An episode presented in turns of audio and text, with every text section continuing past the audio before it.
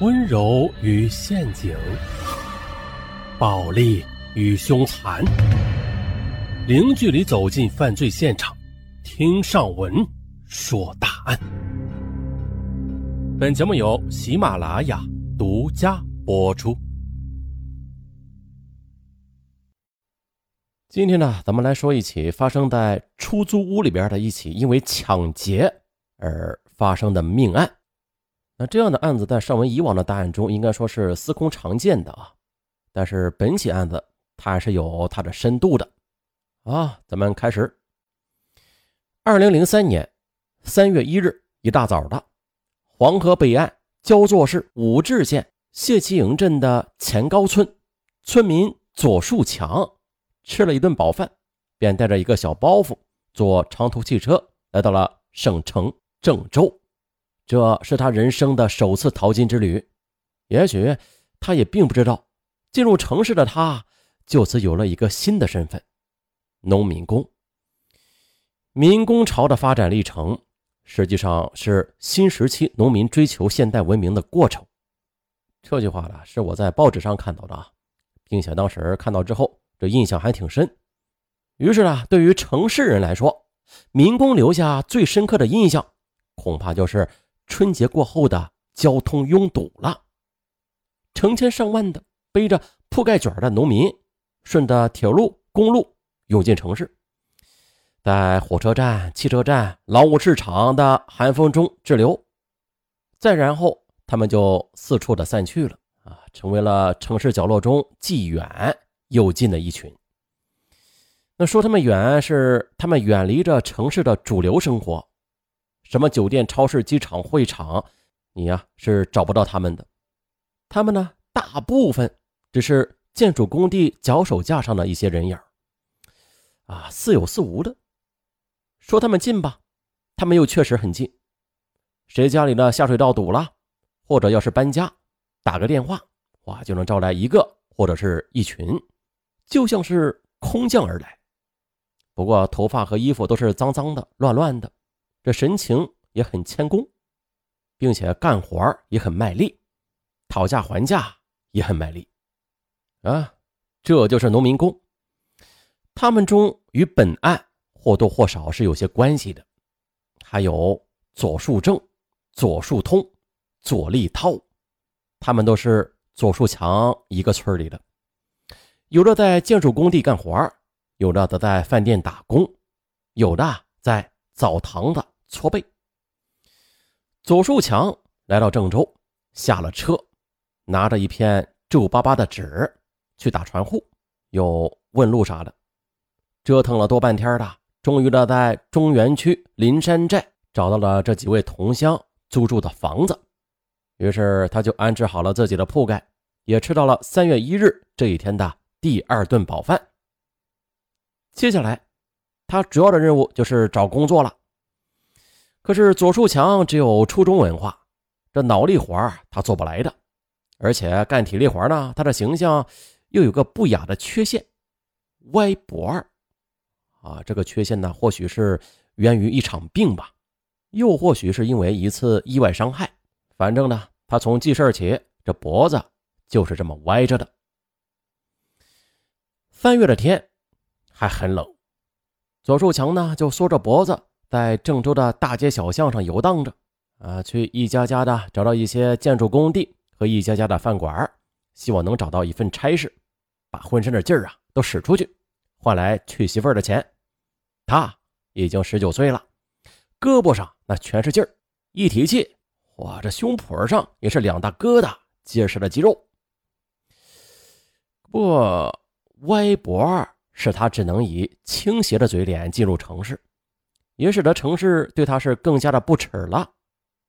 那些不需要人手的工地和店面老板根本不搭理他，偶尔吧也有准备搭理他的，但是当老板的眼睛抬起来看到他的尊容时，就不再说第二句话了。还有就是那些路上的行人，那种不屑的眼神更是深深的刺痛着他。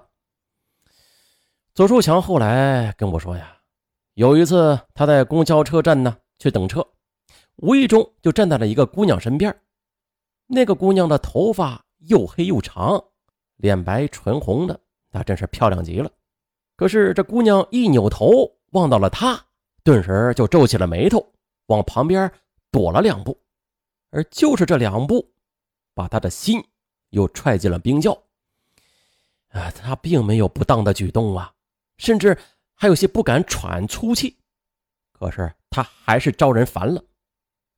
那说到这儿，我又想起了一条曾经是挺轰动的新闻啊，说青岛的一位市民投书当地报纸，说农民工不讲卫生，衣服上常常是沾满油污，引起市民的厌恶，所以应该在公交车上隔出一块小区域。专门的供农民工使用。这封信见报之后的引起了强烈反响，有人赞同，也有人反对。最后以城市人不应该歧视农民工啊这个理由作罢了。四十六岁的张慧云是一个城市人。最早的张慧云是二七塔商店的售货员，属于郑州纺织品公司的职工。可是后来这商店扒掉了，又建起了郑州华联商厦，于是他又成了华联商厦的营业员。众所周知的二七纪念塔是郑州的标志性建筑，而在其四周，亚细亚、还有郑州华联、还有商城、天然等大型的百货企业上演的商战，又曾经如火如荼，名震全国。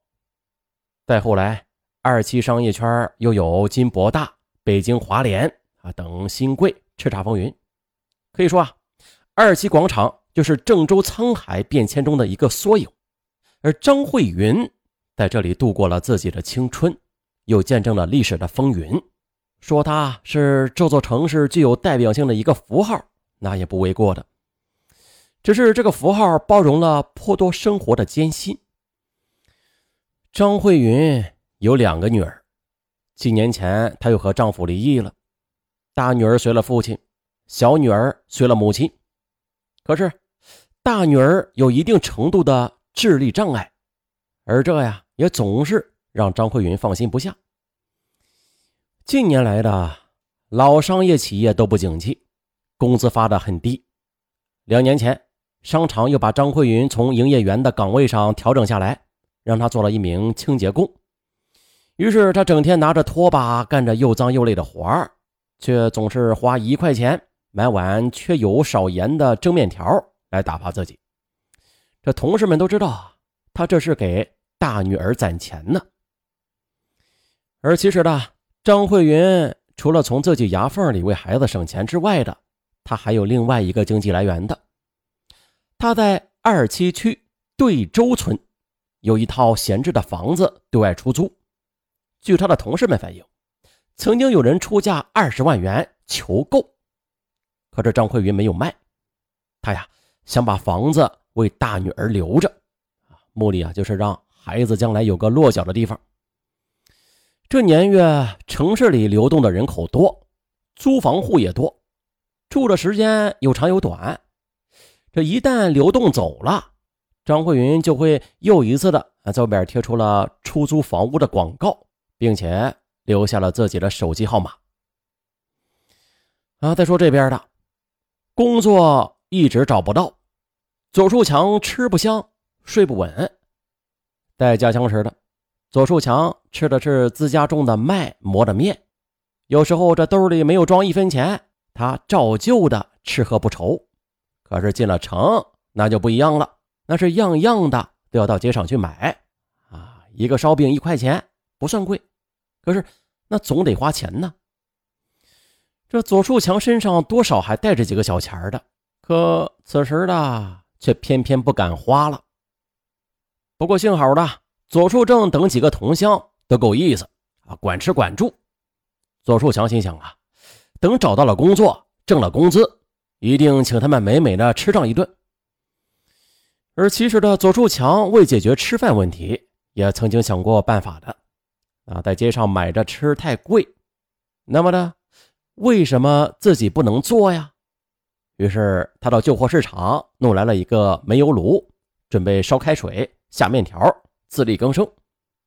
可是的，他的计划刚刚实施呢，就被喝止了，因为呢，他又遭遇到了民工往往要面对的角色，那就是啊，房东。大部分民工没有钱的，习惯几个人合租在一间便宜的房子里，啊，哪里的房子便宜啊？都市村庄啊，都市村庄脏乱差，我们姑且不说吧，单说个别房东的心态啊，个别的啊。那就是很有意思的了。在城市人面前，他是农民；可是，在农村人面前，他又是城里人。这种矛盾的心态的外在表现，就是在自己的一亩三分地上说一不二。这左树强，他就是遇上了这么个主啊，像个土皇帝似的。他呢，给房客定的规矩特别多，什么夜里十二点之后的就不许进门了。不准乱扔垃圾了。而左树强他们几个住的，嗯，只是一百元钱一个月的单间当然就没有厨卫了。他们便把这个煤油炉支在屋门口开了火。可是爱干净的房东一看就不愿意了，一脸怒气的呵斥他们熄火。你说房东有错没错？爱干净、讲究卫生，也没什么错呀。可是错。就错在态度上了，哎，左树强就是受不了这房东的神情，居高临下呀，受不了的是房东的语气，命令似的，声音并不大，但是却没有丝毫商量的余地。于是左树强就熄了火，这心里是更加的窝火了。同伴们回来之后，左树强就把事说了，可谁知大家都不以为然。反而说：“你不懂，这房东给你个孬脸呐，就是你的福气。如果他对你说说笑笑，哎呦，那就坏了，一准儿要给你涨房租了。”